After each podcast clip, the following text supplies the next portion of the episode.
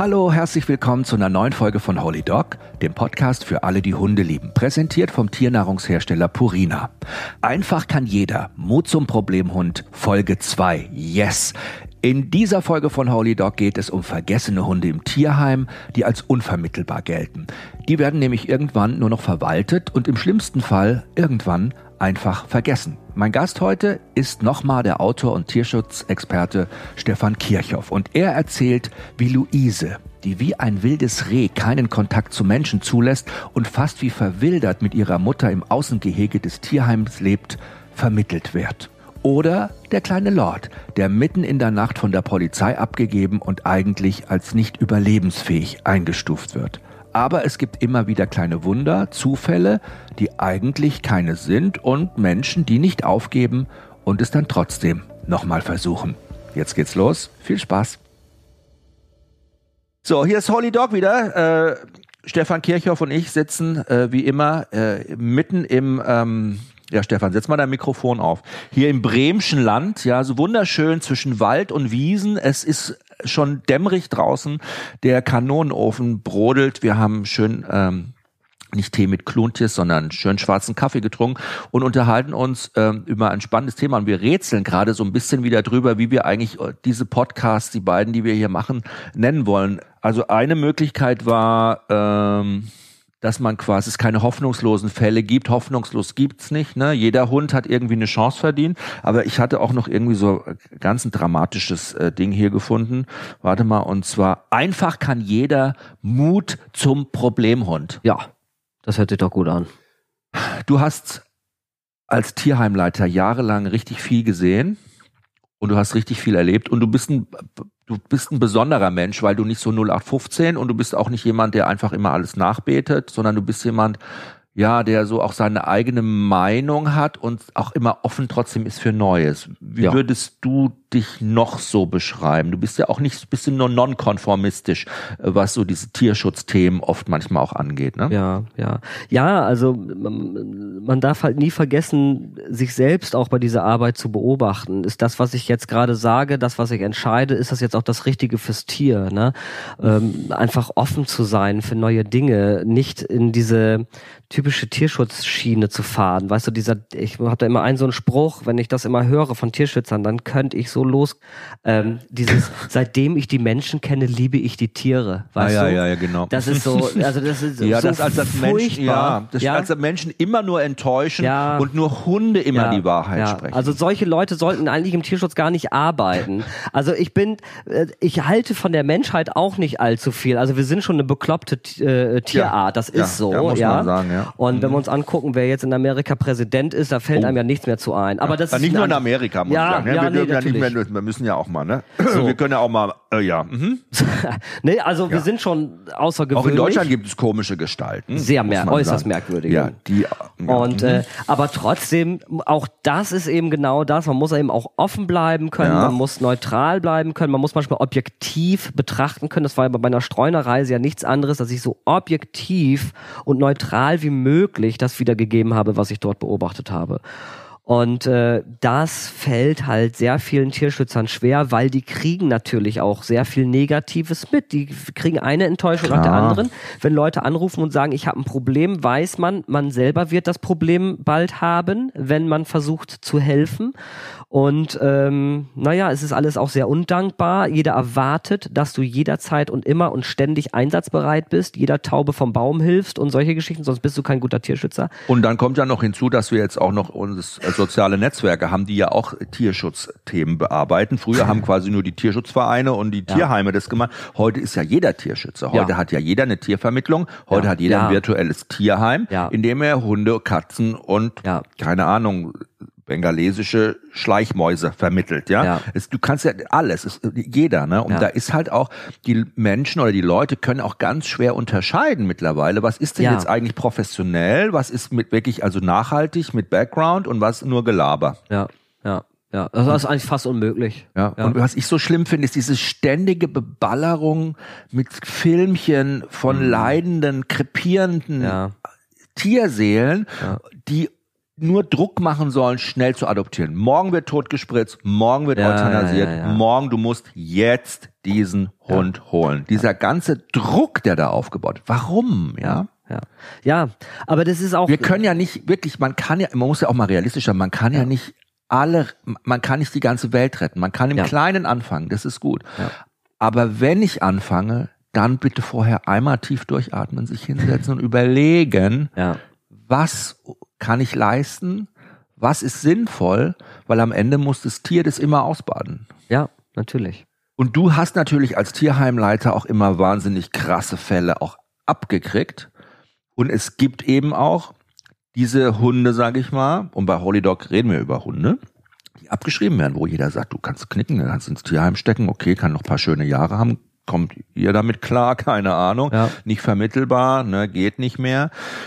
Und trotzdem lohnt es sich, genau hinzugucken bei diesen Hunden, weil es immer wieder Überraschungen gibt und über die sprechen wir ja. in dem Podcast. Über, wie soll ich sagen? Louise. Über Louise oder Luise. Hieß sie Luise, Luise oder Luise? Nee, Louise haben sie immer genannt. Louise? Ja, ja, ja. ja, ja. Louise ist der Beweis, und ich kenne ja schon die Geschichte so ein bisschen, dass Evolution, Hund, Mensch, dieses Zusammenwachsen, da im Schnelldurchlauf auch nochmal, ne? Ja. gekommen ist. Ne? Man könnte sagen, diese Evolution, die bei Menschen und mit Hunden 15.000 Jahre gedauert hat, ist da in 24 Monaten eigentlich nochmal passiert. Ja. Du musst von diesem ja. Hund erzählen. Ja. Also, oder warum Hunde vielleicht die besten Anpassungskünstler überhaupt auf der Welt sind. Das stimmt. Wann hast du das erste Mal von Louise erfahren? Das erste Mal von Lucy erfahren, als ich in dem Tierheim angefangen habe. Also ich habe als stellvertretender Tierheimleiter angefangen. Ja. Und dann war da halt noch die, meine, meine Vorgängerin als Tierheimleitung, mit der habe ich ein Jahr zusammengearbeitet. Dann ist sie äh, weggegangen und dann habe ich das Tierheim übernommen. Und dann habe ich und dann äh, fiel mir Louise natürlich gleich auf, weil sie war im, im Außenauslauf. Was war mit, das für ein Hund? Beschreib die mal. Äh, Louise war, sah so ein bisschen aus wie ein schwarzer Deutsch-Kurzhaar-Mischling. Relativ Süß groß. Ne? Ja, also sehr hübsch auch. Über Knie? Und so braune Augen, ganz schwarz, aber ähm, so ein bisschen Bart so, ne, von dem, von Rubbelig. dem, ne, ja, ja. Und Borstiges Fell, aber an der Brust bestimmt so ganz weich, ja. Also ich war, war, ja, ich stelle mir die gerade so vor, so ein bisschen okay. über Knie bis zum Oberschenkel hoch, so die Höhe so 50 Zentimeter. Ja, sie war relativ ungefähr. hochbeinig so, ja. Ach, cool. Mhm, mh. Und äh, war mit ihrer Mutter, Dana hieß sie, äh, im Auslauf. Und Dana ging immer mit Gassigänger spazieren, Luis nicht. Ach, die Mutter ging, die Tochter nicht. Genau. Und dann habe ich die äh, äh, vorherige oder damalige Tierheimleitung gefragt, was ist denn los mit der? Warum kann man da nicht ran? Nein, die ist total ängstlich. Und das war auch so. Man konnte sich diesem Hund, die damals zu dem Zeitpunkt circa drei, vier Jahre alt war, als ich dann zu dem Tierheim dazu kam, ähm, konnte man sich nicht nähern. Also man ist, sie ist wie ein Wildtier. Also wie ein verwilderter Hund hat die sich benommen. Völlig verwildert. Also man konnte nicht rankommen. Sie hat abgeschnappt und gemacht und getan und hat eine extrem hohe Fluchtdistanz gehabt. Und äh, wenn man sich ihr genähert hat und sie konnte irgendwie aus der Ecke nicht raus, dann fing sie mit dem ganzen Körper an zu schlackern und zu, zu zittern. Ja. Boah. Und äh, man konnte sie nicht anleihen, die konnte nicht spazieren gehen. Die lebte ihr Leben lang in diesem Auslauf, weil sie mit ihrer Mutter und äh, fünf oder sechs anderen Welpen, also mhm. Geschwistern, sichergestellt worden ist. Ah, was wusstest du da über sie? Wo kam die her? Das hat mir die äh, äh, Tierheimleiterin damals erzählt. Ja? Mhm. Also die ist sichergestellt worden äh, wegen schlechter Haltung. Und ähm, Louise war von Anfang an, da waren die neun Wochen alt, die Welpen. Da war, äh, Louise war von Anfang an auffällig, also was ihre Ängstlichkeit, Unsicherheit anging. Also ihre sie hat, Geschwister nicht so sehr? Nee, die sind auch alle vermittelt worden, Aha. ganz normal. Also ähm, das hat sich, irgendwas musste da genetisch irgendwie anders sein. Ich hatte manchmal auch so ein bisschen den Verdacht, ob sie nicht ein Wolfshybrid ist oder sowas. Also eine Mischung aus Wolf und Hund irgendwie, weil das ist auch so ein typisches ja. Verhalten und sehr problematisch in der Haltung. Aber äh, hatten die dann noch Herr Wolf vielleicht? Ja, nee, also das wäre nur mal so vom Verhalten her, das, ne? Ja, nur mal kurz, um das abzuklären, ist das wie bei Katzen auch so, dass quasi in einem Wurf es auch unterschiedliche Väter geben kann, auch bei Hündinnen. Ja, natürlich. Ja, also die Hündin kann bestiegen ja. werden von einem, sage ich mal, Hund eins ja. und dann fünf Minuten später von Hund zwei und dann werden unterschiedlich die Eizellen befruchtet und die kriegt quasi ja. die Babys dann von zwei unterschiedlichen. Deshalb können auch Würfe manchmal so unterschiedlich ausfallen, ne? Ja, ja. Ah ja. Ja, aber okay. unabhängig davon können Würfe auch so sehr unterschiedlich ausfallen. Ja. also vom ja. äußerlichen her, als auch vom Verhalten her, ne? Genau, Mendel sei Dank. Ja. Ne? Deswegen, ja. Ja? So, ja. also die Unter Unterschiede sind immer da. Ja. Aber was ich ja spannend finde, ähm, wenn du dir das überlegst, mit diesem Wolfshybrid, das finde ich wirklich, ich habe mhm. neulich mal einen Wolfshybrid gesehen. Ja. Das sind ja unheimlich, sieht das aus, wenn ihr durch die Stadt geht. Ich habe so ein Mädchen gesehen, die hatte so einen Wolfshybrid dabei, das sah ja okay. krass aus. Okay. Und der bewegt sich auch völlig anders. Ja, der, der, der, der, der hat überhaupt keine hündische Bewegung. Das sieht ja, du denkst ja. erst im Moment, es ist ein Husky, dann denkst du, nee, es ist kein Husky, es ist aber irgendwas, was ist das? Ja, ja. also wirklich ganz ja. anderer Gang, ja. Also sie war so ich oder so abgegrenzt gegenüber Menschen und so unsicher. Man muss sich sie vorstellen, kann ich mir Louise vorstellen wie so ein Reh, das ich im Wald treffe. Ja. Das lässt dich drei Schritte ran und dann ist es weg. Im Grunde genommen ja. Also wo du, ja auch, auch ne? wo du auch ähm, 500 Jahre lang drin sitzen kannst mit Fleischwurst und Handfütterung, bla bla bla. Das, also es hat nie jemand geschafft, dass sie irgendwie Futter aus der Hand nimmt. Das hat sie einfach nicht gemacht. Und dann war es das, ne? Also sie lebte so vergessen in diesem äh, in diesem ja. Freigehege mit ja. ihrer Mutter. Genau. Alle haben sie wahrscheinlich dann auch ignoriert. Keiner hat sich mehr mit ihr beschäftigt. Ja. Und man hat gedacht, okay, das ist halt einfach ihr Schicksal. Genau, das ist ein schwieriger, war sie auch genetisch bedingt, weswegen, was er auch immer damit dazu getan hat, warum sie so geworden ist, aber sie war von Anfang an als Welpe schon sehr, sehr auffällig, was das angeht. Und irgendwie hat man es so ein bisschen versäumt, in dieser wichtigen, wichtigen Zeit zu sagen, okay, jetzt müssen wir uns aber ganz besonders was einfallen. Du meinst in der Sozialisierungsphase ja. oder danach? Also ja. so in der 16. ab der, so nochmal, als sie zu euch kam mit acht, neun Wochen, dass ja. man dann probiert hat, die nächsten zwei, drei Monate sie mal gescheit zu sozialisieren. Genau. Also Umweltreizen auszusetzen, muss man immer sagen, ne? auch mal ins Auto zu setzen setzen, ja. einfach auch mal gegen ihren Willen, sage ich mal in Anführungszeichen, so mit positiver Unterstützung zu sagen, komm, stell dich mal nicht so an, wir machen das jetzt einfach mal. Ne? Ja. Manchmal hilft es ja auch so ein bisschen zu sagen, komm jetzt hier, ne? Ja, natürlich. Ja, ah, gut. Aber hat man nicht gemacht ja. und es hat nur dazu geführt, dass sie sich noch unsicherer gefühlt hat und noch weniger klar gekommen ist. Aber dieses Zittern, das muss ja krass gewesen sein, ja. wenn die dann ange hat ja. die dann auch gespeichelt und alles? Nee, das nicht. Ich hatte das, weil man ist natürlich nicht, äh, Speicheln kommt ja meistens dann eben, wenn das sehr kontinuierlich sehr langer Stress, also mhm. länger anhaltender Stress ist. Mhm. Das kann mhm. ja schon eine Minute sein. Ja. Also ich habe halt gemerkt, wenn man sich versucht, sie zu nähern, dann geht dieses Zittern los und es war nur ein Ausweichen und alles andere wäre sonst eine Verfolgungsjagd gewesen. Das ja, habe ich natürlich vermieden und habe mich dann zurückgezogen. Und habe dann gesagt, äh, wir nehmen das doch mal, irgendwann nehmen wir das in Angriff, Luis. Ich muss jetzt aber erstmal hier, weil ich gerade neu in dem Tierheim war, konnte ich jetzt nicht volles Brett da einen weghauen, weißt ja, du, mhm. sondern musste erstmal so, es gab auch, es gibt da, ganz nebenbei gesagt, tausende von Baustellen in einem Tierheim.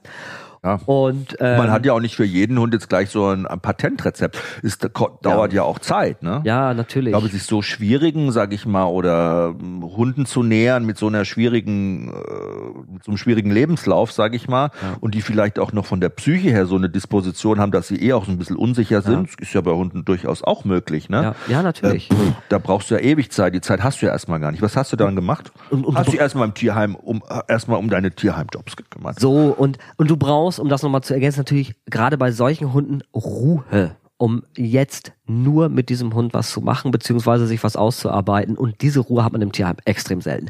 Also, wir haben dann, mittlerweile war die alte Tierheimleitung weg, ich war Tierheimleiter und ich habe gesagt, jetzt machen, kümmern wir uns mal um Luis. Mhm.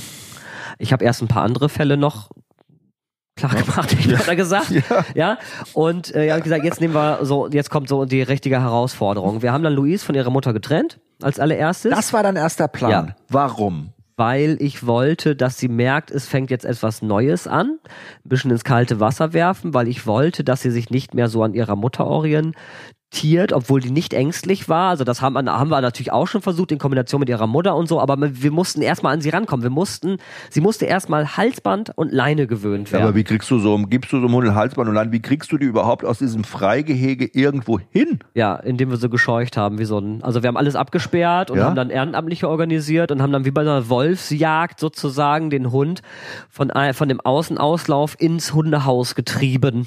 Hm? Tatsächlich, weil das hätte man ja auch mit Narkose machen können oder sowas, aber das musste dann lieber ein bisschen Stress und dann ohne Narkose, das ist so meine ja. Überzeugung. Mhm.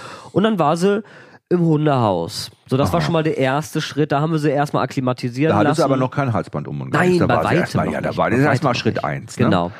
Erstmal, dass sie so ein bisschen weiß, was da eigentlich los ist. Und ähm, dann ging es los, dass man, ja, also das ist ein Prozess von einem Jahr. Und äh, gut, wenn es nicht in Tierheim-Situation gewesen wäre, sondern hier war für sich hier in unserer Pension oder so, dann hätte ich vielleicht ein halbes Jahr gebraucht.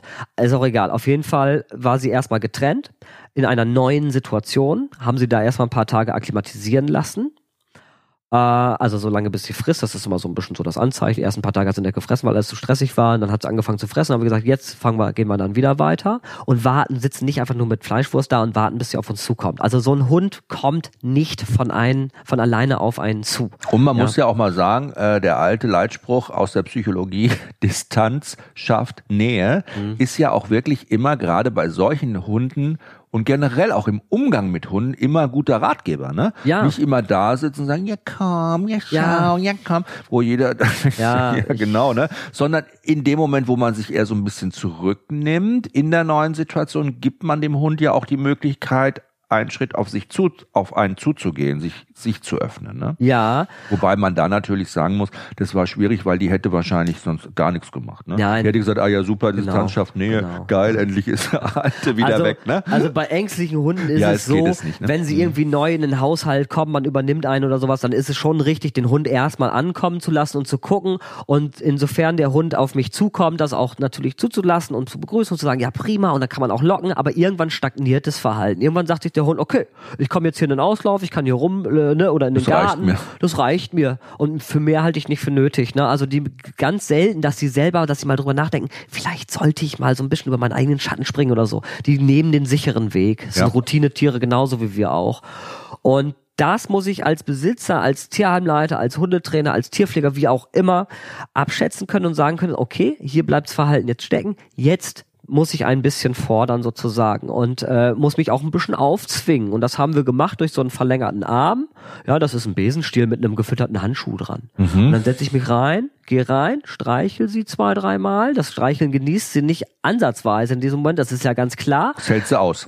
Das hält sie aus, das mache ich auch nicht eine halbe Stunde lang mit irgendwelchen äh, Reiki-Ritualen oder sowas, sondern das mache ich zwei, drei, vier Mal und dann äh, gehe ich wieder raus. Aha. Dass sie einfach nur merkt, okay, das war jetzt nicht toll, aber ich fand es jetzt, war jetzt auch nicht mega bin schlimm. Ich, ich bin nicht gestorben. Genau, ich bin nicht gestorben. Und es geht nicht dabei, äh, darum, dass der Hund irgendwann denkt, okay, ich mag Streicheleinheiten, sondern es geht nur dabei, dass sie merkt, ein Mensch nimmt mit mir auf eine bestimmte Art und Weise Kontakt auf und es passiert mir nichts. Weil mein erstes Ziel ist nicht, dass der Hund äh, mit mir kuschelt und dann sage ich, wenn der erst wenn der Hund mit mir kuscheln will, dann gehe ich mit ihm raus, sondern das ist auch noch der größte Fehler, den die Leute machen. Das erste Ziel bei so einem Hund muss sein, ich muss ein Halsband drum kriegen, ich muss eine Leine drum kriegen und sie muss es akzeptieren, dass ich die Leine in der Hand halte, damit wir spazieren gehen können. Und der Rest erledigt sich dann von ganz alleine. Das ist der Schlüssel.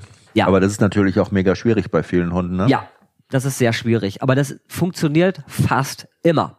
Man muss natürlich sagen, Hunde, die fast diese Habituationsphase, also der Gewöhnung, ja, die ja wichtig ist, weil Hunde lernen ja durch Gewöhnung unter anderem. Ne? Ja. Wenn die das nie erfahren haben, ja. sich an Sachen zu gewöhnen, Geräusche, Menschen, Orte, Berührungen, ja. hochheben, anfassen, ne? Wenn die diese Erfahrung nie gemacht haben, ist es natürlich krass, wenn der Hund zwei Jahre alt ist oder drei Jahre alt ist, mhm. bei null nochmal anzufangen. Ja, ja. Weil ja. das, ne, das ja. ist irgendwie, ich weiß gar nicht, ob man das mit irgendwas bei uns Menschen vergleichen könnte, aber das ist ja wie wenn du zu einer 70-Jährigen, die in Ferrari setzt, den Schlüssel in die Hand drückst, die sagst, so, jetzt geben wir mal Gas, jetzt ja, fahr mal ein bisschen, komm. Ja. Bin ich auch so, Alter, ja, so, so, und die ist aber noch nie Auto gefahren, das muss man dazu sagen, ja. ne? also so, ne, die war nie eine Autofahrerin, so. Ja. Und so ist es bei, so ist es bei Louise auch gewesen. Also du musstest irgendwie, der den Halsband und also irgendwie Geschirr, Halsband der verlängerte Arm, das war die erste Geschichte. Genau. Mhm. Dann der Arm wird immer kürzer, immer kürzer, immer kürzer, bis ich dann ran kann. Während dieser Streichelaktion war es auch immer so, dass dieses Zittern wieder durchkam. Ja. Ja. Ne, also ich habe dann auch nicht aufgehört. Ich habe dann immer ein bisschen weitergemacht. Wie gesagt, sekundenlang, nicht minutenlang. Und der Arm wurde dann halt immer ein bisschen kürzer, bis ich selber natürlich auch einschätzen könnte, schnappt die ab, beißt die. Ich muss natürlich auch ein bisschen auf meine Sicherheit achten, mhm. das ist ganz klar. Und war sie so, hattest du das Gefühl, dass sie manchmal so schnappt und so und dass sie dann so... Nö, ja. das war da, dadurch, dass ich, also wenn ich jetzt von Anfang an zu ihr auf sie zugegangen wäre und hätte sie angehört, dann hätte sie sofort zugeschnappt. Ja. Sofort. Dann hättest du aber auch alles schon verschenkt, ne? dann wäre dann dein Pulver ja, schon verschossen. Dann wäre ich auch ein Idiot gewesen. Also das ist ja, ja, was, was soll man da anders zu sagen? Also da muss man ja nicht... Da muss man nicht großartiger Hundetrainer Ah. sein, ne? das ist ganz klar. Ja, einfach drauf. Aber es ist ganz klar. Naja, du, es gibt ja auch Leute, ich habe neulich mit jemandem gesprochen, der hat gesagt, der Hund will kein Geschirr anziehen, der beißt schon richtig, Ja. der hat Angst, also da musst du halt ein Handtuch um die Hand wickeln, das musst du das Geschirr halt einfach anziehen, ja. Ja, ja. Naja, es gibt schon auch verschiedene, Ja. Ja, möglich- natürlich. gibt verschiedene Möglichkeiten, ne? Wobei ich das natürlich viel schöner finde, einen Hund, auch was das Vertrauen einfach angeht, ne? Den schrittweise daran zu gewöhnen und sich einfach auch die Zeit zu nehmen. Ja, ja genau. Wann genau. hast du es geschafft? Ich habe das wahrscheinlich, ich weiß es nicht mehr genau, das ist auch schon so lange her, aber wir haben bestimmt zwei Monate lang nur mit diesem Handschuh äh, gearbeitet. Wir haben, ähm, sie kam äh, in dem ersten, nee, stimmt gar nicht, das ging schneller. Das ging, das war ein Monat, weil wir haben sie auch einen Monat lang nicht in den Auslauf gelassen. Das heißt, die Zwinganlage war so, das war, äh, es gab einen Innen- und einen Außenbereich und sie musste halt dann ähm, in den Außenbereich reinmachen. Sie durfte nicht in den Auslauf, weil ich den Auslauf als Belohnung wollte. Das heißt, in dem Moment, wo sie das erste Mal ein Halsband und ein kurzes Leinchen dran hat, Durfte sie den Auslauf? durfte sie in den Ah, Auslauf. Die Verknüpfung, ja, bam. Bums. Ne? Das ist auch so ein Fehler, wenn Leute so einen Hund zu Hause haben. Oh ja, die darf überall rumlaufen, alles, ne, Garten und dies und das nutzen. Und dann wundern sie sich, dass sich nichts weiter tut, weil eben, wie gerade schon erwähnt, der Hund sich sagt, das reicht mir, finde ich in Ordnung so. Ne? so, wenn er jetzt nicht ein Straßenhund gewesen ist. Du dreimal warme Mahlzeit am Tag, nach mir die Sinnflut, ich So. muss nicht ins Ne, Restaurant. das sind ja oftmals eben so Hunde, so Verschlagshunde, Kaspar Ja. Mhm, Hunde und die verhalten das dann für ihr bestmöglichstes Leben. Und ich muss natürlich ihr zeigen, nein, wir können noch einen draufsetzen, Mäuschen. Äh, es gibt noch mehr zu entdecken da draußen und es lohnt sich. Und Kam dann der Durchbruch. ja, ja, wir sind, ich bin irgendwann dann so nah rangekommen, dass ich ihr ein Halsband umlegen konnte. An dem Halsband, das muss natürlich dann schnell gehen und mm, bums, und dann ist es drum und dann geht man raus und lässt den Hund erstmal mit diesem Halsbandgefühl völlig in Ruhe. So, macht dann weiter mit dem Handschuh noch ein bisschen und aber an dem Halsband habe ich ist gleich ein Karabiner fest mit einer Stahlleine. Äh, so ein Meter zwanzig Stahlleine. Stahlleine deswegen, weil die Hunde kommen sehr schnell auf die Idee, diese Leine durchzubeißen. Also das ist, mittlerweile mache ich das pauschal, versuche ich gar nicht erstmal mit anderen Leinen, sondern es kommt direkt eine Stahlleine. Es gibt also diese kunststoffummantelten Stahlleinen im Baumarkt. Ne? So ein dicker Draht, ja. Genau, die können sie nicht so schnell durchbeißen und damit läuft sie als Hausleine sozusagen erstmal rum. Und ähm, dann kommt das eben, dann wird sie rüber in den Auslauf gebracht mit dieser Leine und äh, ist dann Gott sei Dank, äh, als Belohnung kommt dann auch ein anderer Hund mit dazu. Ne? Sie war ja bis dahin sozial isoliert, es soll was Positives sein und dann ist sie diesem Hund, hat sie auch gleich angenommen und gemacht. Es war nicht ihre Mutter und ähm, bin dann mit diesem Hund und Luis auch wieder in den Springer so reinlaufen. Er konnte so wieder reinlaufen. Also Hattest du da die Leine in der Hand? Nein, noch nicht. Das Aha. ist noch viel zu früh. Ja, mhm. Weil natürlich Zug auf Leine ist nochmal eine andere Geschichte. Damit fange ich an, wenn sie wieder drinne ist im Zwinger. Ich meine, mit meinem Handschuh wieder komme, weil ich fange jetzt an, die Leine in die Hand zu nehmen. Ich bin ja schon an sie rangekommen. Ich bräuchte den Handschuh eigentlich nicht mehr. Aber ich gehe jetzt wieder einen Schritt zurück, Mhm. weil Und wieder die Dafür nächste nimmst du aber die Leine in die Hand. Genau. Okay. Mhm. Ja, und dann mache ich auch einen ganz leichten Zug schon auf Leine, ziehe so ein bisschen Streich noch mal so ein bisschen, hampel dann aber nicht wieder einen Monat lang rum, sondern machen das drei, vier Tage lang. Und ähm, so dass sie das schon mal so ein bisschen merkt. Und dann kommt sie nur noch in den Auslauf mit Leine in der Hand. Das heißt, man hat die Leine in der Hand, die läuft eh so rüber, die Leine wird auch verlängert, ne? das ist hinten eine Öse dran, dann kann ich da aus diesem 1,50 Meter kann ich 5 Meter machen. Also sozusagen als Schleppleine, hab das Ding in der Hand, führe sie an der Hand in den Auslauf, lass die Leine einfach los, wenn sie im Auslauf ist und lass sie dann erstmal im Auslauf in Ruhe machen und tun, so was sie da halt machen möchte. Ja, und so geht das dann natürlich hin und her. Und so habe ich dann diesen kleinen Minispaziergang an der Leine vom Zwinger in den Auslauf sozusagen. Den man immer mehr extenden kann mit der Genau, Zeit. Ne? genau. Ne? Wo sie dann auch mal merkt, so, wo ich auch kleine Spielchen mit einbaue, wo ich dann auch mal sage, nee, wir bleiben erstmal stehen, so ein bisschen Zug auf dem Halsband, orient, ne? Und jetzt gehen wir weiter. Dass sie einfach so ein bisschen, ja, so einen kleinen Richtung Minispaziergang. Dann haben wir sie natürlich zusätzlich noch ans Geschirr gewöhnt. Das also, beziehungsweise, was heißt gewöhnt? Irgendwann habe ich gesagt, jetzt kommt noch ein Geschirr an. Und mit dem Geschirr, das konnten wir dann auch anlegen. Mit dem Geschirr war es dann so, dass wir dann nicht, dass sie nicht in den Auslauf kamen, äh, wo sie sonst reinkamen, sondern in einen anderen Auslauf kamen, der vor dem Tierheim war. Das war nochmal eine andere Aussicht, das war Oh, nochmal ein anderer, da war sie noch nie drinne. Und dann ging das los und das ist eigentlich das Geilste, was passieren kann, wenn der Hund nicht schlottern dasteht, sondern wenn sie sich sagt, hm, okay, ich könnte ja hier auch mal schnüffeln. Und wenn der Hund dann anfängt draußen zu schnüffeln, dann weiß man schon, geile Nummer, das ist auch eine Belohnung für sie. Dann schnüffelt sie und dann gehe ich nach zehn Minuten wieder mit ihr rein. Dann, wenn es gerade am schönsten ist. Sogar dann, wenn sie sagt, eigentlich will ich da hinten noch mal gucken, sage ich, nö, wir gehen jetzt wieder rein. Machen wir morgen. So, oh, schade. So, ne? nicht erst, wenn der Hund sich schon, weil ja, ja. irgendeine Fehlzündung vom Moped kam, sich mhm. in die mhm. Hose geschissen hat. Das ist, mhm. dann habe ich die Übung verkackt, auf gut Deutsch gesagt. Es ja. ist ja auch generell beim Üben, ist ja schön, auch wenn ihr mit eurem Hund übt, ist ja immer, wenn man mit dem Hund Sachen lernt und übt, immer aufhören, wenn es am schönsten ist. Ne? Ist ganz wichtig, nie tot üben oder die Übung tot ja. äh, dirigieren, sage ich mal, nochmal, nochmal, nochmal, sondern wenn es gerade gut läuft, sagen, hast du gut gemacht, das war's für heute. Vielen Dank. Genau, Fortsetzung genau. folgt. Und das macht natürlich auch Lust und ab, motiviert natürlich auch. Ja, aber ist halt so schwierig bei solchen Ängsten, weil man freut sich als Mensch. Oh ja, toll, halt so möchte gerne noch. auch ist, ne? Man das ist ja ist selber, so, ne? Ja, das ist, du machst gerade was für sich beim Roulette ein. Ich hab dir die Nummer erzählt mit dem äh, King Charles. Man, man, man zögert ja. es auch einfach raus, weil man denkt, man will. Manchmal ist mir selber auch schon passiert, man ist so ehrgeizig. Ja, klar. Denkt sich, ah, jetzt will ich natürlich. Das, das muss jetzt funktionieren. Guck mal, cool, ne? Aber man muss sich selber immer wieder zwingen. Und für Louise war es natürlich auch, wenn ich mir das vorstelle von so einem wirklich so, ja, so abgekapselt von der Welt und völlig unsicher, auch eine Riesenchance, die sie durch dich bekommen hat, ne? Ja. Die Welt entdecken zu können. Ging es denn dann irgendwann mal entspannt an der Leine, zum ja. Beispiel mit einem Gassigeher raus? Ja, ja. Das hat Ach, sogar gar nicht so lange gedauert. Äh, aber was heißt nicht so lange gedauert? Bis wir den ersten Spaziergang gemacht haben. Wie gesagt, verging ein Jahr. Ne? Ähm, und äh, aber ab dem ersten Spaziergang hat's Klick gemacht. Das war auch, und das fand ich so spektakulär. Ich kenne das von Hunden aus dem Ausland, die schon mal so ein Leben auf der Straße hatten. Mhm. Ja, die nicht, aber das nicht kennen, dann alleine spazieren zu gehen. Wenn die dann merken, oh, draußen, okay, das kenne ich schon, aber Luise kannte das nicht. Sie fand es von, also was für ein toughes Mädchen auch, ne? Dass sie sagte, geil, ich nehme jetzt diese Welt so an, ich gucke mir das jetzt hier einfach mal so an. Mhm. Und dann haben wir sie natürlich immer dual geführt. Das heißt, ein Ende der Leine kommt ans Geschirr, das andere Ende kommt ans Halsband. Heute gibt's ja diese äh, Panikgeschirre, wo genau, sie die doppelt können. gesichert sind, ja. Mhm. Auch ein Hinweis an die Leute dort draußen, kein Geschirr außer diese Panikgeschirre sind ausbruchssicher. Ob ich ein K9-Geschirr, ein Step-In hab oder ein Norweger, äh, die Hunde kommen unter Umständen daraus, egal wie es passt. Das ist mir ein ganz großes Anliegen, das zu sagen, weil ja Geschirr ist ja immer alles ganz toll und, und, und, und super. Ja, und aber nur diese, nur diese Sicherheitsgeschirre sind's ja. wirklich, ne? Weil ja. sonst sind es halt so kleine Houdinis, die dann einfach, und ich weiß auch nicht, wie sind diese chinesischen Staatszergus, die sich so verrenken können, weißt du? Ja, die, die, die, die strecken Schulter, die Beine so nach vorne aus. Ja, und Schulterblättern ne? zusammen und dann schwuppdiwupp, genau. Rolle rückwärts sind die genau. raus, ne? Und gehen dann rückwärts raus. Und deswegen, weil uns diese Panikgeschirre aber zu teuer sind und ich auch beim dualen Führen ein bisschen mehr Kontakt zum Hund habe, so ein bisschen mehr. Manchmal über den Druck ne? am Hals, manchmal aber auch durch genau. Die Sicherheit am Geschirr. Genau. Ähm, ist es schon auch, glaube ich, hat man wie so ein schöneres Instrument. Ja, ne? ja. Vor allen Dingen dann, man muss ja auch damit rechnen, der Hund hat draußen dann doch mal eine Panikattacke oder ja. sonstiges und ähm, äh, deswegen halt dual geführt.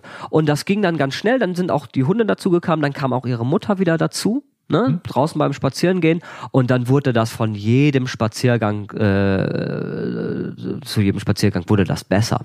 So, du hast dir ja eigentlich gedacht bei Louise so, naja gut, äh, pff, die bleibt im Tierheim, oder? War so dein Gedanke? Also ich habe nicht damit gerechnet, dass wir so weit kommen.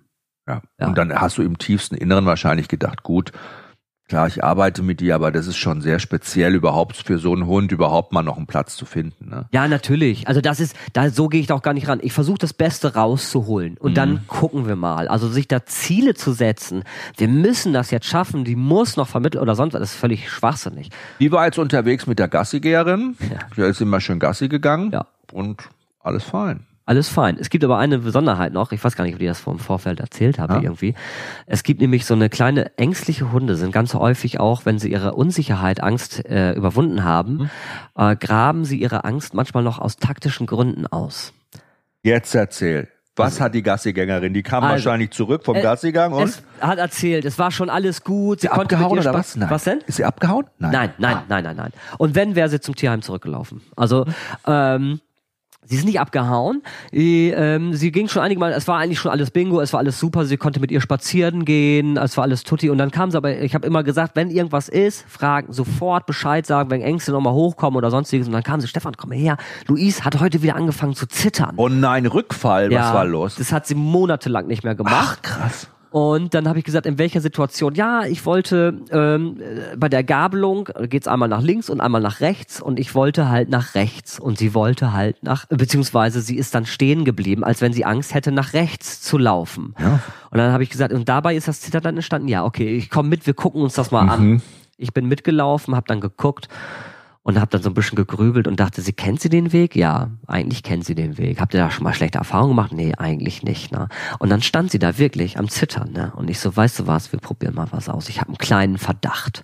Ich habe mir Luis genommen, wie ich das mit ihr am Anfang auch trainiert habe, bei Konfliktsituationen, dass ich ihr vermittelt habe, komm, wir gehen jetzt zusammen da durch, das ist alles gut, das kennen Sie, das ist eine bestimmte Art, ich nehme Sie dann auf meine linke Seite, das kann auch die rechte Seite, das hat mit dem Abgewandte Seite tun. auf jeden Fall, ne? Ja, mhm. aber einfach nur so eine Routine wieder reinbringen, ja, das mhm, kenne ich, mhm. jetzt werde ich geführt, das muss ich dann auch mitmachen mhm, mhm. und dann ist aber auch alles gut, ne? Mhm. so ganz kurz erzählt und dann äh, bin ich mit ihr links hochgelaufen und dann hat sie erst so ein bisschen Obwohl sie nicht nach links wollte genau, und gezittert genau. hat. Sie hat ja noch gezittert und hat so ein bisschen einen auf stur gemacht, nein, ich zitter, ich habe da Angst und so und dann habe ich gesagt, nee, wir gehen jetzt weiter und dann sind wir weitergegangen und dann hat sie so ein bisschen okay, Sie hat sich nicht mal geschüttelt oder so. Sie hat einfach nur so nach dem Motto, da hast wirklich so dieses Okay hätte noch gefehlt. Ne? Okay, dann gehen wir halt da lang. Und hat sofort mit dem Zittern aufgehört und ist völlig normal und schnüffelnd und markierend da den Weg mit hochgelaufen. Hat ne? ja einen Oscar verdient dafür, du. Das ich war hab, ja. das, du, diese Taktik, ne, habe ich bei ängstlichen Hunden, unsicheren, ehemals unsicheren, ängstlichen Hunden so häufig erlebt.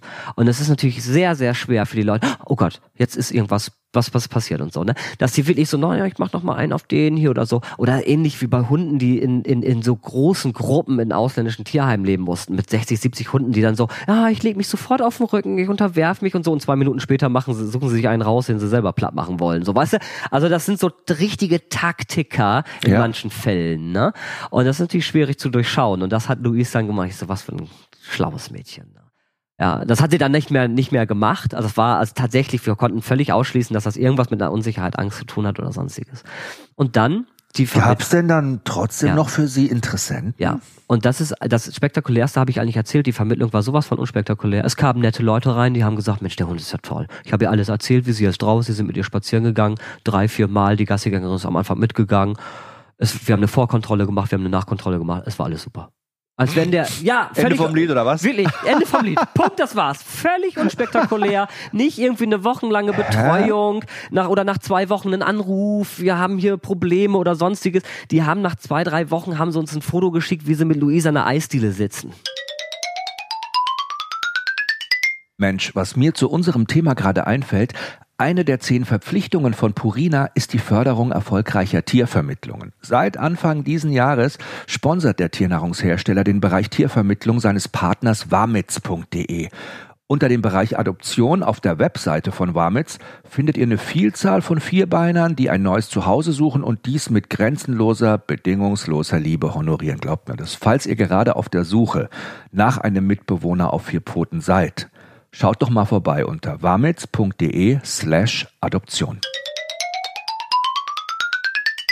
Abgefahren. Ja, unglaublich, ne? Also, wie gesagt, die Vermittlung völlig unspektakulär, äh, aber genial und unglaublich, was dieser Hund alles mitgemacht hat und wie, wie, wie, wie, wie cool sie das geregelt hat und gemacht hat. Es war alles, es war, es ist sogar ein Kuschelhund geworden. Das ist eine krasse Geschichte, weil ja. ich meine, wenn wir uns wirklich immer wieder ich meine, wenn wir so aus der Theorie berichten und sagen, Hunde lernen ihr Leben lang. Hunde lernen gerne. Ja, Hunde sind anpassungsfähig. Ja, Hunde haben verschiedene Möglichkeiten zu lernen, wie wir Menschen auch durch Gewöhnung.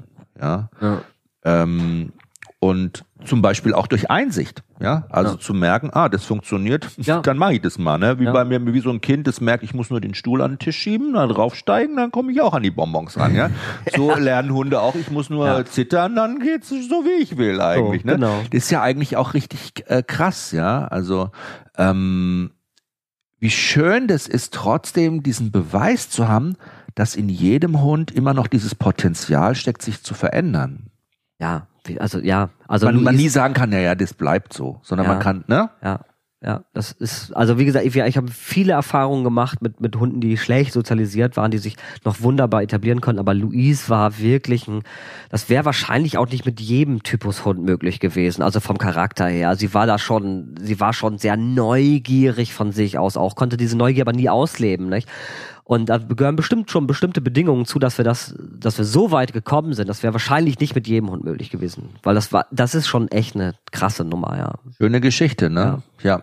ja. Warum immer nur easy, ne, wenn man es auch anders haben kann. Und es ist aber wirklich auch eine schöne, schöne Geschichte und auch spannend, wie du ihr das beigebracht hast, beziehungsweise wie du sie gewöhnt hast, ne? Ja. Wie du sie an neue Situationen gewöhnt hast und wie sie das durch dich lernen konnte auch. Ja, ne? ja. Und, und das war nur ein ganz kleiner Einblick. Da fehlen natürlich ganz viele Nuancen, viel Bauchgefühl dabei, ne? Wie weit gehe ich, wann höre ich auf? Sage ich, wir gehen jetzt noch mal ein ganz kleines Stückchen weiter, Luis, das schaffst du noch mal, ne? Oder du hattest ja bestimmt noch mal Rückschläge mit ihr oder so. Oder mal so einen Moment, wo du gedacht hast, ja komm, du hast auch mal Fehler gemacht. Ah. Ja, ja, also ich habe das natürlich, der Ehrgeiz packt mich natürlich auch manchmal und man, man muss sich da echt, wie gesagt, auch ich muss mich da manchmal beobachten. Also das ist, äh, ich habe auch schon mit mit, mit, mit Trainern zusammengearbeitet, die mich einfach von außen beobachten sollten. Das ist ja immer mal gut, auch wenn man sich mal so ein bisschen auch mal so Feedback geben Ja, natürlich. Auch, ne? Ne, Aber am Ende klar. hast du es geschafft, darauf kommt es an und du ja. hast es gewaltfrei gemacht. Ne? Du hast es ohne ja. aversive Trainingsmethoden gemacht. Ja. Du hast es einfach wirklich nur durch positive, intensive und ja, liebevollen lieb Zwang. Liebevollen Zwang. Darf man nicht vergessen. Also dieses. Ja, den liebevollen Zwang brauchen wir. Das ist ganz wichtig. Wir dürfen, es ist nicht hier alles nur Streicheln und Leckerchen, sondern ich, ich finde immer so dieser weise buddhistische Herrscher, der liebevoll, aber rigoros die Regeln durchsetzt. Ja, ja so muss es auch sein. Ja, ne? das Am Ende so. tanzen alle nach unserer Pfeife, ja, aber ja, ne, ja, alles peaceful, ne? Muss man, man muss es, ne? Das finde ich ja auch schön. Ach ja, krass, ne? Ja, und so ging sie quasi in die weite Welt hinaus und landete sogar an der Eisdiele. Du kann ich mir, guck mal, hätte die wahrscheinlich ich vorher nie gedacht. Ne? Ja. Mm, ich glaube im Tierheim, Tierheim-Alltag, das sind so schöne Geschichten, weil die so, ja, weil die einen einfach auch so, da nimmt man halt wirklich auch für sich persönlich was mit. Das ist auch eine ja. schöne Bestätigung für dich selber. Ne? Finde ich es gruselig, finde ich es immer nur, das ist mir, ich habe ja, als wir bei Haus der Sucht Herz zum Beispiel, haben wir mal gedreht im Tierheim, wenn dann Menschen kommen, die dann so im Pappkarton auch so Welpen abgeben und mhm. so, ja. Hab das finde ich auch immer, also da, da, das geht mir dann so ans Herz, auch wo ich mir denke, so, warum werfen Menschen auch Hunde einfach weg?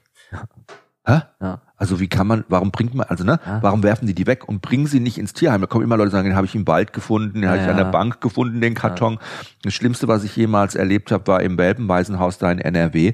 Da haben sie einen Pappkarton mit, das waren so Steph-Mix-Welpen, die waren sechs oder fünf Wochen alt und die lagen aber bestimmt schon vier Tage im Sommer, wo es so warm ja. war, in dieser Box. Im Schatten zwar, aber die Würmer waren außen schon an der Box dran. Ja, ja, ja.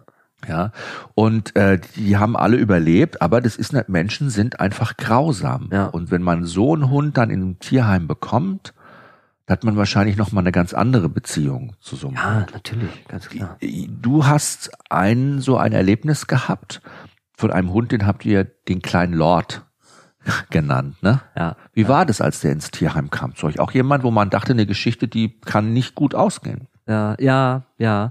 Also es war Winter mitten in der Nacht. Ich habe ja im Tierheim auch gelebt, sozusagen. Das heißt, Notdienst war, ne, es konnte jederzeit irgendwas kommen. Hast du Wohnung da gehabt oder ein Zimmer? Ja, genau, eine Dienstwohnung. Mhm. Ne? Oh, ja. Und äh, ja, es klingelte, wie gesagt, mitten in der Nacht im Winter und zwei Polizisten standen mit einer Wolldecke vor der Tür und sagten, sie haben da was gefunden. Und zwar ähm, in einem Keller zwischen, zwischen Müllsäcken. Und ich so, okay, und haben dann diese Decke mir gegeben und dann holte ich da so ein ganz kleines Würmchen raus, ein, Steph war das, ja, mhm. so, so, so ein bisschen Staffordshire äh, Bullterrier mäßig. Also sah aus, als wäre er vier, fünf Wochen alt, war aber wohl schon acht, neun Wochen alt.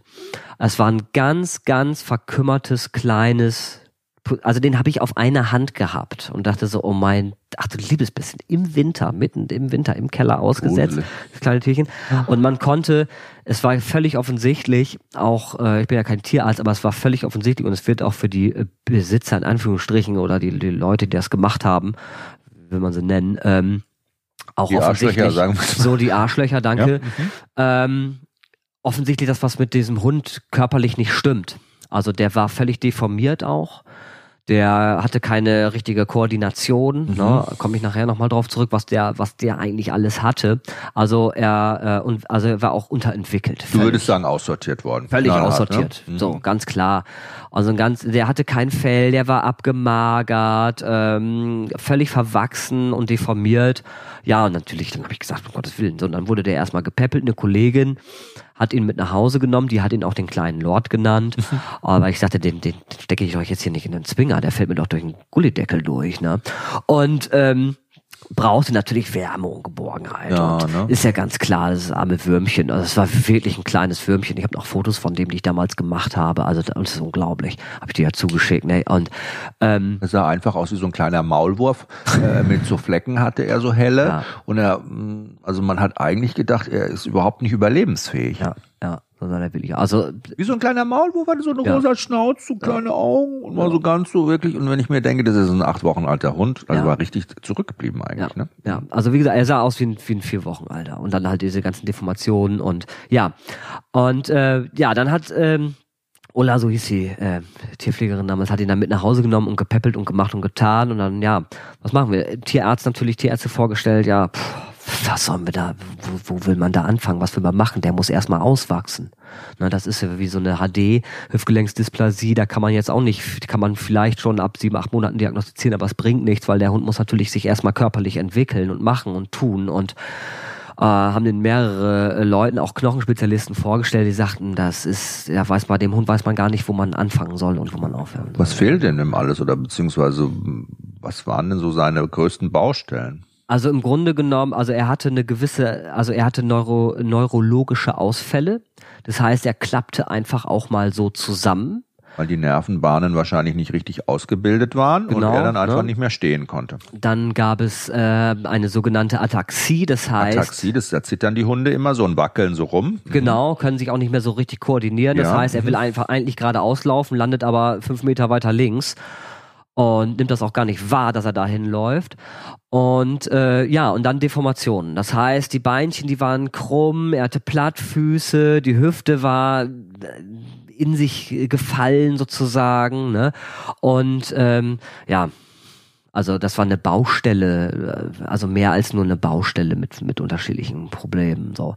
Würde ja auch äh, ganz wenig Menschen, sag ich mal, wenn die ins Tierheim kommen, so ein Hund könnten sich das wahrscheinlich gar nicht leisten, so einen Hund äh, aufzunehmen, weil ja da auch in Zukunft könnte man ja eigentlich mit sagen, an Sicherheit sagen, da kosten auch auf die Leute zu. Es kostet ja, ja Vermögen, wenn du so einen Hund hast. Ne? Und man, man, man, man weiß nicht, was kann man machen, was muss man machen, was lohnt sich, was sollte man machen. Und ähm, wir haben dann gesagt, okay, wir gucken uns das Ganze jetzt erstmal an und ähm, dann wurde er auch noch verhaltensauffällig. Das heißt, er äh, war dann eine Woche bei uns und war auf einmal total empfindlich im Halsbereich, hat auch schon rumgeknurrt und gemacht und, und, und andere Hunde angeknurrt und war völlig verunsichert und. Ja, wundert mich nicht, der arme Teufel. Da hat sich wahrscheinlich, die anderen Hunde sind wahrscheinlich auch komisch um ihn rumgeschlichen, haben sich gedacht, was ja, ist klar. das, wie bewegt der sich denn? Ja. Das Bewegungsmuster kenne ich gar nicht, muss ich ja. auch mal komisch anschauen. Ach Gott, wie alt war er denn dann da, der kleine Lord in dem ah, Alter? Vielleicht so ein zehn, halbes Jahr? Nee, nicht mal. 10, 12, 13 Wochen. Wochen. Da, kam, da wurde Ging der schon, sehr, los, ja, ja, mhm. da war der schon sehr unsicher und also nicht typisch offen wie ein Welpe, das so sein sollte. Und mhm. da haben wir gesagt, der Hund gehört nicht ins Tierheim. Ähm, und ähm, äh, auch tagsüber die Tier, äh, Tierpflegerin, die Kollegin, die ihn mit zu Hause hatte, musste ja dann auch ins Tierheim mitarbeiten. Und der braucht Ruhe und der muss ein bisschen was Konstantes haben. Naja, und dann haben wir eine, äh, ich sag mal ihren Namen, ich glaube, sie hat nichts dagegen, Nicole heißt sie, eine Bekannte des Tierheims, die schon den einen oder anderen Hund von uns hatte, immer schon Problemfälle aufgenommen hatte. Die kam vorbei, einfach so zu Besuch. Und dann sagte eine Kollegin, die im äh, Ulla, die den Hund auch äh, in Pflege zu Hause hatte, sagte, wir haben was für dich. Äh, willst du mal gucken? Und sie hat gleich gesagt, nein, nein, ich will, ich will gar nicht gucken, weil sie weiß gleich, was kommt. Ne? ich will gar nicht. Ich, ich, ich äh, wollte nur mal kurz ja. hier Hallo sagen und dann äh, bin ich gleich wieder weg. weg. Tschüss, ja. ja, ist aber ein Steph-Welpe. Ja, okay, oh, muss ich, ich gucke ihn mir an. So war's, ne? Mhm. Und dann, ja, und dann kam dieser kleine, verkümmerte kleine Welpe da von ein paar Wochen alt und hat sie dann angeknurrt und hat gesagt, okay, ich nehme ihn mit. Ich so wenigstens für 14 äh, äh, Tage irgendwie. Du wolltest sie quasi nur in dieser sensiblen ja. Phase noch aus dem Tierheim ja. einfach raus ja. haben, damit der einfach so ein bisschen zu sich kommen kann und auch ein bisschen, ja, ja, damit er da auch so ein bisschen so ein Heilungsprozess vielleicht gehen ja. kann oder das, ne, um auch so diese psychischen Schäden oder diesen Druck, den er gehabt hat, zu minimieren. Ja, also genau. zwei Wochen auf Pflegestelle bei Karin. Nicole. Äh, Nicole. Nicole. Und äh, Hallo Nicole. So, und äh, ja, das war auch so eine, also die kannte man, da hat man gleich gesagt, wenn, wenn du den Hund nehmen würdest, da brauchen wir nicht rumreden oder ja, so. Mhm. Nimm ihn mit. Mhm. Das ist das Beste, was ihm jetzt passieren ja, kann. Die ist halt super, super ne? Und äh, ja, dann hat sie ihn 14 Tage gehabt. Es gab auch tatsächlich Interessenten. Oh, und dann war dann halt so, ja, äh, das habe ich dann auch gleich gesagt, nee, das ist nicht das Richtige, weil dann kam natürlich ganz viele mit diesem, oh, das arme Tierchen, oh, weißt du, so, ne? Mhm. Ich so, der braucht jetzt kein Mitleid, der braucht eine Fürsorge, da muss man sich drum kümmern, der braucht auch Geborgenheit, aber der, was der jetzt nicht gebrauchen kann, ist den ganzen Tag nur, oh, und, äh, und, uhuhuhu, ja? Und vor allen Dingen ist es ein Hund, also brauchen wir Interessenten, die von, denen von vornherein klar ist, wenn die den Hund jetzt übernehmen, kann das sein, dass sie den zwei Monate haben, dass sie ihn vier Monate haben, dass sie ihn ein Jahr haben. Das, ne, das, es kann sein, dass in zwei Monaten die Entscheidung gefällt werden muss. Es geht nicht mehr, der Hund muss eingeschläfert werden, weil äh, keiner konnte sagen, wie alt dieser Hund werden würde, wie lange das mit diesen Geschichten geht, an Operationen und sowas. Es, es war Blödsinn. Ja, man hat geguckt, was kann man machen mit Futter, dass man so ein bisschen was den unterstützt im Knochenbau her und so weiter und so fort. Man konnte eigentlich nur mit dem kleinen Lord so von ja Woche zu Woche, von Monat zu Monat auch leben, ne? ja, weil ja. man einfach seinen Gesundheitszustand das gar nicht zugelassen ja. hat. Und da versucht mal Leute zu finden, die darauf, ne? Und dann habe ich dann auch diese, oh Leute, wenn die mal ankamen, habe ich denen das auch direkt so gesagt. Es wird der Tag kommen. Wenn sie Hilfe brauchen bei der Entscheidung, sind wir immer da. Also generell sind wir da, aber gerade bei dieser Entscheidung, bei dieser Hilfe, ne? Machen wir es jetzt, machen wir es nicht. Will ich eigentlich auch mit dabei sein, vor allen Dingen, wenn es in der nächsten Zeit ist. Und dann sind natürlich die Leute auch abgesprungen. Was ich auch ganz gut fand. Also wir haben dann von Anfang an gesagt, ich so, ich brauche Leute, die klar im Kopf sind für diesen Hund. Und das ist halt echt super schwer gewesen. Wir haben dann, sollte noch eine Interessentin kommen, eben, das, dann waren auch schon die 14 Tage fast rum oder Nicole hatte den, glaube ich, schon irgendwie auch dann doch noch ein bisschen länger behalten irgendwie. Ist dann schon so mit so einem ganz schweren Bauchgefühl zu uns gefahren. Und die musste ihn ja wieder abgeben, ne? Die musste ihn ja, wieder abgeben. Klar, mhm. Und äh, wollte es ja auch so und dann ähm, hatte sie schon Tränen in den Augen und dann sagte ich, ein Moment, warum bist du jetzt gerade hier auf unserem Hof, Nicole, mit dem, mit dem äh, kleinen Lord und weinst? Äh, ja, es sollte doch ein Interessent kommen. Ja, aber hat dir keiner Bescheid gesagt, die haben abgesagt. Das lief so ein bisschen Tierheimstress, ja. Wir haben verpasst. Oh das war so, ja, das war ätzend. Aber Nicole hatte sich schon auf die Trennung quasi und auf den Abschied Sie, und auf das neue Leben für den kleinen Lord eingestellt. Volles Brett. Sie hatte, das war vielleicht auch ganz gut so, dass das so war. Die ist dann, war natürlich auch ein bisschen wütend und sauer, das ist ganz klar. Ich habe mich entschuldigt, ich so, sorry, tut mir leid. Ich so, das wollten wir so nicht. Und, aber vielleicht brauchte sie auch diesen kleinen Prozess, ist dann heulend nach Hause Hause gefahren, saß dann heulend zu Hause und ihr Mann hat gesagt, das soll ich mir jetzt hier angucken, dann bleibt der Hund halt bei uns. Bingo. Super. Und äh, dann habe ich, ja, das war das Beste, was ihm passieren konnte. Ja, ist wirklich mit das Beste. Abstand das Beste. Und ja, dann ging es halt weiter mit diesem Hund. Und Was hat sie denn dann letztendlich gemacht? Ich muss mir vorstellen, ja. der kleine Lord war jetzt vielleicht zwölf Wochen oder 16 Wochen ja, alt. Ne? Ja, wie hat sie ihn so bei, hatte sie noch Hunde auch selber? Ja, ah. sie hatte selber auch noch Hunde. Uh, ich glaube zwei oder drei, ich bin mir gar nicht mehr so sicher. Ich weiß nur einen noch, Queenie hieße. Und ein anderer Hund, ein Rüde, war auf jeden Fall auch noch da. Also sie hatte auch noch Hunde. Sie hatte auch jede Menge äh, Meerschweinchen und Kaninchen. Und Wie großherzig das aber von ihr ist, auch für sich selber auch diese Entscheidung zu treffen, diesen Hund auch jederzeit vielleicht gehen lassen zu müssen. Ja. Ne, also ja weil es medizinisch und gesundheitlich auch für den Hund nicht mehr vertretbar ist. Er hätte ja auch schlimme Schmerzen bekommen können oder er kann schlimme Schmerzen ja, bekommen, natürlich. Neuralgien, ja. ja. Sachen, die man mit Medikamenten gar nicht, du kannst ja auch einen Hund nicht mit Opiaten zuspritzen ja. oder so, ja. Äh, also es bestand, wie so ein Damoklesschwert schwebte das immer über ihrem Nacken, dass der Hund nicht mal ein halbes Jahr alt wird. Ne? ja, oder dass man einfach nicht weiß, wohin die Reise gehen wird. Ne? Am Anfang, als sie ihn dann übernommen hat, ging es natürlich dann auch leicht bergauf. Aha. Äh, das heißt, er ist größer geworden, er ist gewachsen, er hat zugenommen und äh, währenddessen tauchten aber immer so kleine Verhaltens Geschichten dann nochmal ja. auf. Ne? Mhm. Diese neurologischen Ausfälle blieben immer irgendwo ein bisschen erhalten, waren mal da, ja, aber mein Gott, dann ist der Steph halt mal kurz äh, hingeflogen und dann ist er wieder aufgestanden und ist weitergelaufen. Also den macht das ja nun wirklich nichts. Äh, das war auch alles noch okay. Es ging erst bergauf und dann ging es äh, ein paar Wo Wochen, Monate äh, ging es richtig bergauf und dann gab es eine Phase, wo es richtig bergab ging, wo sie sagte, oha ja, dass die neurologischen Ausfälle wurden schlimmer, wurden heftiger. Er konnte sich nicht mehr so richtig bewegen und laufen und machen und tun. Und das Problem ist natürlich, dass er die Vorderpfoten konnte er nicht richtig anheben. Der schliff dann so über den Boden natürlich, hat sich dann die Pfoten aufgerieben. Das ist dann so ein Moment, wo man dann sagt, okay, äh, das muss sich jetzt verbessern oder es geht so nicht, weil ja, was, was soll man machen mit diesem mhm, Hund, wenn er mhm. nicht mal mehr unter diesen Umständen vernünftig laufen kann. Und dann hat sie, äh, ist, hat sie Tierheim, äh, äh, Tierärzte abgeklappert und, und, und gemacht und getan und äh, alle haben, manche Tierärzte haben gesagt, muss man sowas am Leben erhalten, O-Ton, ne? Mhm, also, mhm. Äh, weil es dann ja auch noch ein Kampfhund ist, bla bla bla. Warum so sind Tierärzte da manchmal auch so abgeklärt ja. und überhaupt nicht so, sag ich mal, empathisch? Ich weiß es nicht. Keine Ahnung. Also auch mit Einschläfern, ne? Dass ja, die da immer so. Ja. Also es gibt ja viele Tierärzte, die sagen, ja, komm. Ja, natürlich. Ich meine, manchmal ist es ganz gut, weil wir stecken, für uns ist es natürlich extrem schwer. Manchmal ist es ganz gut, wenn ein Außenstehender äh, sagen wir mal, seine Meinung dazu gibt, sollte ich das jetzt machen oder nicht. Aber es ist immer als Außenstehender, das wäre ja auch bei einem Auslandshund, ja, kann man den nicht besser alle einschläfern, bla, bla, bla.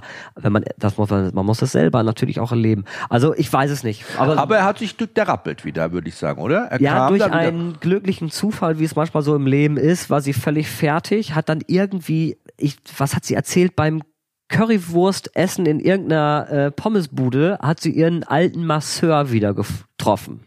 Ah. Physiotherapeut und Masseur. Mhm, mh, Und Reiki-Meister.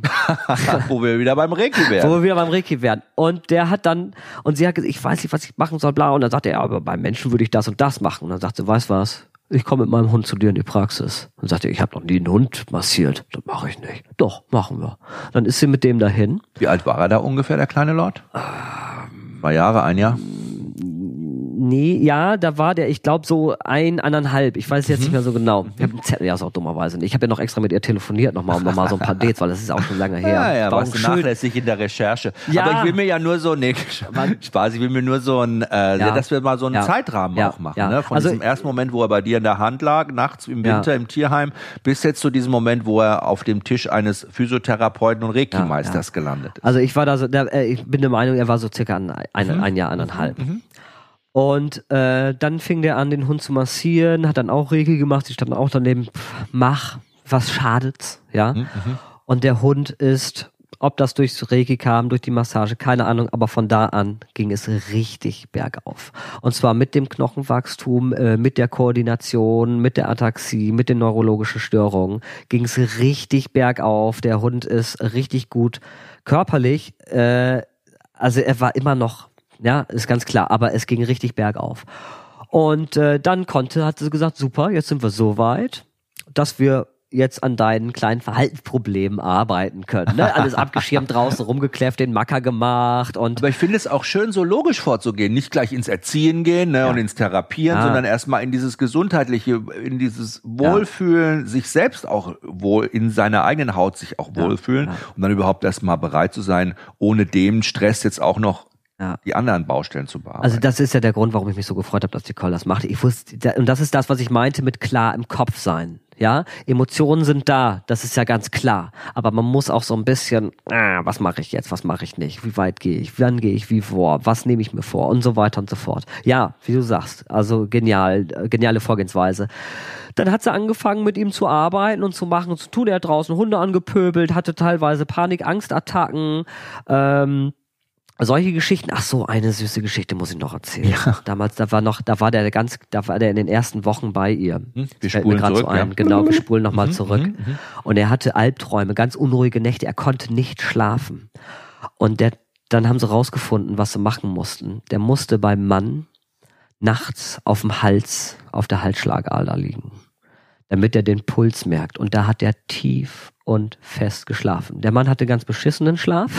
Aber der Hund durfte ich ja nicht drehen und wenden. ja, und der Hund, und dann haben die den, also so ein Würmchen war das, so, so eine, also so musste man auf, mit diesem Hund umgehen und wissen und machen, also es, weißt du, das ist so, das habe ich noch nie erlebt, sondern noch nie gehört, sowas. Auch noch nie gehört, so, woher kann das Sowas kommen, auch rauszufinden. Dass er wie im Uterus quasi da dieses ja. Pulsieren bekommt, was ja. ihn beruhigt. Ne? Genau. Der ist, der hatte Albträume, der hatte, ne, also da hat er dann armer Kerl, der da komme ich jetzt das macht ihn ja noch sympathischer ja, und noch also, lieber.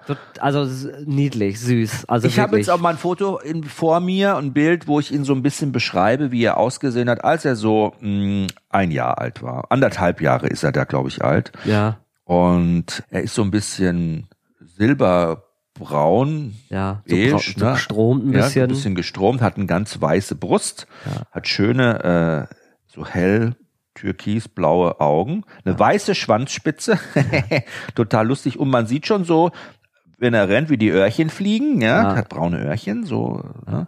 ähm, aber auch man sieht schon auch, dass er so ein bisschen verwachsen ist, ne? Ja. Also das sieht man ihm schon auch an, ne? Ja.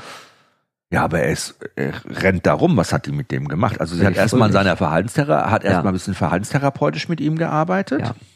Hatte einen Hundetrainer an der Hand, äh, die wohnte ein bisschen weiter weg, die wohnte jetzt nicht um die Ecke und hat einen sehr guten äh, Hundetrainer gefunden, mit dem sie dann was gemacht hat und ähm, hat dann ein Problem nach dem anderen in den Griff bekommen. Und zwar so, dass sie eine Sachkundeprüfung in der Stadt Oldenburg mit ihm gemacht hat. Hm. Und äh, dann ganz niedlich hat sie mehrmals an den Paralympics für Hunde teilgenommen. Kennst oh. du das? Nee. Ich auch nicht. Ich habe das nicht gekannt. Ich weiß auch nicht, wer das organisiert hat. Ob das, gibt. das war total geil. Sie hat Fotos geschickt. Und bei den ersten Malen, wo sie da war, sie hatte immer so einen kleinen Wagen. Der konnte natürlich jetzt nicht drei Stunden rummarschieren, dieser ja, Hund. Aha, aha. Hatte so einen kleinen Wagen gehabt, da saß er dann drin und hat geguckt und hat von da aus alles angekläfft und angemacht wie blöde. Und ein Jahr später hat er dann an diesen Paralympics tatsächlich selber teilgenommen. Total niedlich, total super. Und mit einer Lebensfreude. Man sieht das auch auf diesem Bild. Auf jeden Fall. Dieses Grinsen, dieses ja. Lachen. Er ist total in ja. seinem Element einfach. Volles ne? Brett, ne? Er hat seine Beschäftigung gefunden, sein, sein Ding gefunden, ja? ja. Und ich glaube auch dieses, ach, es ist einfach so, wie man so Parallelen auch zu Kindern zieht, ne? Oder mhm. zu uns Menschen. Es ist ja wirklich auch identisch, wenn du einen Menschen in deinem Leben hast, der an dich glaubt. Ja. Nur einen. Ja, ja. Einen Menschen hast, der an dich glaubt, ja. der dich so akzeptiert, wie du bist. Das ist ja. ein Sechser im Lotto. Ja. Ist so. Das ist bei uns Menschen ja oft schwer. Ja. So jemanden zu finden. Viele Menschen suchen ihr Leben lang nach so Menschen. Ja. Ich, wir würden jetzt sagen, wir haben so einen Menschen gefunden, aber ja. weißt du, wenn ja. du jetzt wirklich dein Leben lang suchst und es nicht findest, hast du es schon auch ein bisschen schwieriger ganz oft. Ne? Aber wenn du jetzt noch so auf die Welt kommst, wie der kleine Lord, wo alle sagen, keine Hoffnung, der wird eingeschläft, was ist mit dem, ja? Und du findest niemand, das ist richtig scheiße. Aber wenn du dann jemanden findest, ist halt wirklich der Sechser im Lotto. Ja, das war es auch total. Also Nicole, ja wenn du uns äh, zuhörst, Hut ab, auch was das mit ihr gemacht haben muss. Ne? Es ist ja für mhm. sie auch eine, ich glaube, es war für sie bestimmt auch nicht immer so leicht. Sie hat bestimmt auch mal so Gedankenblitze gehabt, Natürlich. dass es nicht für immer ist ja. und äh, dass es alles ganz wackelig ist und alles ja. ganz unsicher ist. Ja. Aber ich glaube, sie ist ein ganz cooler Typ, muss sie ja sein. Ne? Muss ja, eher so, man nicht so überdramatisieren, ja. Ja, genau. Und sie hatte dann erzieherisch aber was heißt erzieherisch? Sie hat ihm einfach, das hat sie ganz schön ausgedrückt, bevor ich das vergesse, das wollte ich mhm. gar nicht so nochmal sagen. Äh, sie hat ihm das Leben beigebracht. Also sie musste ihn erstmal, da hat sie erzählt, äh, Queenie hat immer gebuddelt, der andere Hund, mhm. ja, gegraben und er wollte das immer nachmachen, hat es aber nicht so richtig hingekriegt, hingekriegt, ja. Und dann haben die sich, haben die das geübt, sind die rausgegangen und haben dann irgendwie das Buddeln nach Mäusen geübt und dann war als, wo zum ersten Mal ein Stück Erde nach hinten flog, weißt du, und stand die daneben, ja, ja, super, was ist super, Kolle im Moment und hat sich einen Arsch abgefreut, auf gut Deutsch schön, gesagt. Ne? Ja, ja herrlich. Und sie sagte, ich musste diesem Hund erstmal das Hundeleben beibringen. Ja. Ne? Mhm. Und äh, das fand ich, ja, das war der, wir haben auch, wo wir telefoniert haben, da sagte sie, mir kommen auch schon wieder die Tränen. Ich war auch schon wieder kurz davor. Und mhm. das war, das hat sie so toll äh, beschrieben und umschrieben auch. Und ähm, ja, so hat sie ihm dann das Leben äh, beigebracht. Ähm, Paralympics, Sachkundeprüfung, die Ängste hat er verloren und körperlich war es okay. Er hatte oder hatte bis dahin quasi ein erfülltes Leben. Ja, und danke. Ähm, er war glücklich dabei. Das ist ja das Wichtigste. Also er strahlte vor Freude, er hatte eine Lebensenergie, einen Lebenswillen, ja. Das ist ja immer so eine Geschichte. Ich habe mal einen zweibeinigen Hund kennengelernt zum Beispiel, wo man nun wirklich sagt, oha, muss das nun wirklich sein. Aber der, auch der, der hatte eine Lebensfreude. Ja, das ist, und mein Gott, der ist Hunde sind ja nun mal nicht so wie wir. Die sitzen nicht deprimiert in der Ecke. Sie können zwar auch Depressionen haben, aber ähm, in solchen Fällen nicht. Sie, sie, leben das Leben so, wie sie können. Weil wir ja auch immer sagen, Hunde leben im Hier und Jetzt, weil ja. sie eben diesen Moment sehen und jeden Tag neu als Chance auch nutzen. Ja. Ne? Und ja. eben gar nicht in dieser Zukunft hängen und sagen, was könnte alles sein, was kann ich verpassen und in der Vergangenheit kleben. Klar, Hunde haben schon auch Erinnerungen aus der Vergangenheit, die sie auch ein Leben lang mitnehmen können. Gerade negativ, ne? was du gesagt hast. Und auch der kleine Lord hatte Erlebnisse in seinen frühesten Lebenstagen, ersten Wochen, die er sein Leben lang mit sich als Päckchen rum rumgeschleppt hat. Ja. Aber nicht so wie wir Menschen, dieses Fokussieren immer und Vergleichen und was könnte noch besser sein und was ist da, sondern einfach nur dieses sagen, okay, das ist mein Tag, was machen wir heute? So, ja, was genau. steht denn heute an? Ja, ja. Und das ist eigentlich, das ist ja das, was uns Menschen auch immer so fasziniert an Hunden. Das, was wir als Menschen ja eigentlich immer uns mit so einem Hund auch zuzulegen versuchen, so eine Eigenschaft, ne? Mhm. weil wir einfach so fasziniert zuschauen können, sagen, ja, irgendwie dieses Gefühl, Ah, weißt du, man sagt oft so, ja, deine Sorgen, der, guck mal, guck mal, dein Leben möchte ich haben, ne? Du hast ja so ein cooles Leben, Hund möchte ich sein. Ne? Ja, das ja. schwingt ja da ganz toll mit. Ja. Aber ich befürchte schon, äh, lieber Stefan, weil du sagst, hatte äh, äh, der kleine Lord ähm, hat irgendwann auch mal diese Welt verlassen wahrscheinlich. Wie alt ist er denn geworden? Sieben Jahre. Ja. ja. Wer hätte das gedacht? Ja. Mal, muss man ganz ehrlich sagen, gut sieben Jahre hätte, ich sagen alle, ja, hätte auch 14 werden können. Aber Ach. keiner hat ihm eine Chance gegeben, älter als drei Monate zu werden. Das in dem Zustand, in der, also Oder? ist das ein biblisches Alter. Und wahrscheinlich, wenn die zwei Polizistinnen in dieser Winternacht eine Stunde ja. später gekommen wären, hätte er schon tot sein können. Wäre ja. er vielleicht schon erfroren gewesen. Ja. Ja, Ausgedehydriert, irgendwas. Ne? Ja. ja. Schöne Geschichte, also eine wunderschöne Geschichte, weil äh, das Thema unserer Podcasts war ja jetzt quasi, warum einfach, wenn es auch kompliziert geht, ne, mhm. auch Hunden aus dem Tierschutz eine Chance geben, die vielleicht auf den ersten Blick nicht so easygoing sind. Ja. Mm, und was ich euch und was uns beiden, was Stefan und mir auch so aufgefallen ist, jetzt auch nochmal, als wir über diese Fälle geredet haben, das sind wirklich auch die Menschen, die sich mit so einem Hund oder mit solchen Hunden beschäftigen, die so einen Hund annehmen, die es mit so einem Hund probieren, die Hunden generell als unsere Begleiter auf dieser Welt auch was zurückgeben können. Oder? Ja, natürlich. Es war in dem Fall, sie sagte, sie, sie hat also Blut, Schweiß und Tränen sozusagen ja, in diesen Hund reingesteckt. Und äh, aber sie sagte, das fand ich so wunderschön, wie sie das sagte. Ich kann das eigentlich gar nicht so richtig wiedergeben. ähm, es war die die geilste und glücklichste Mensch-Hund-Beziehung, die sie hatte. Also sie hat ihre anderen Hunde auch alle geliebt, das ist ganz klar. Aber sie sagte, sie würde, obwohl sie genau wissen würde, was auf sie zukommt, ja. also sie würde es jederzeit wieder machen. Und es waren wahrscheinlich die sieben intensivsten Jahre, die ja. sie je mit einem Hund verbracht ja, hat. Ne? Und man muss ja auch mal sagen, Hunde geben uns so viel, ja, die machen so viel auf für uns, so viel Türen, die eröffnen uns Menschen so viele Möglichkeiten. Durch Hunde haben wir so ein so eine Chance auch in unserem Leben und jeder, der Hunde hat, ihr wisst es selber, ne, was das alles mit uns macht. Und gerade wenn man sich auch jetzt mal einen Hund holt oder die Menschen, die sich mit Hunden beschäftigen und mit denen arbeiten, sei es im Tierschutz, sei es ja. im Tierheim, sei es auf Pflegestellen, sei es auch einfach ein Hund, den man mit nach Hause nimmt, die sich mit so einem Hund auch beschäftigen, die geben all diesen Hunden auch wieder was zurück. Ja. Da kann man wirklich auch den Hunden was zurückgeben man ist ja auch in solchen Fällen gezwungen, sich auf den Hund einzulassen. Wenn ich mir jetzt irgend so 0815 Golden Retriever, der den Weg des geringsten Widerstandes holt, also nichts gegen Golden Retriever, sind ja nette Hunde, aber das ist es ja, die sind ja immer nett und freundlich und selten Keine kompliziert. Diskriminierung von Rassehunden. So. Passiert bei mir sehr schnell. Gerade was Labrador äh, und Retriever Ich habe selber Labrador-Ruhe so. jetzt, sag ich will gar nichts mehr Okay. Und, ähm, und äh, also man muss ja. sich auf die Probleme einlassen, man muss sich auf den Hund einstellen, man muss sich was einfallen lassen, man kommt äh, auch mal an seine Grenzen. Oh ja. Äh, man ist mal verzweifelt, aber wenn man es dann geschafft hat, dann hat man eine viel, viel innigere Beziehung auch zu dem Hund, als wenn der einfach nur den Weg des geringsten Widerstandes geht und alles ist, läuft tutti, sag ich mal jetzt. Ne? Ist auch schön, aber äh, ich find's langweilig. langweilig war der Podcast, die letzte Folge auch hier von unserer zweiteiligen Serie, warum einfach, wenn es auch kompliziert gehen kann, ähm, mit dir, lieber Stefan. Es war echt zwei tolle Folgen. Ähm, schreibt uns doch einfach mal äh, in die Kommentare oder auf jochenwendel.tv Holy Dog ähm, eure Geschichten, eure Erlebnisse, mh, was euch da durch den Kopf gegangen ist, äh, als ihr uns zugehört habt. Und äh, ja, wir sprechen uns bald wieder. Gerne. Auf jeden Fall. Wir sind jetzt Nachbarn fast schon hier. Oben, ne? Und äh, ich freue mich auf jeden Fall und auf euch äh, in 14 Tagen wieder eine neue Folge Holy Dog. Danke dir. Ich danke.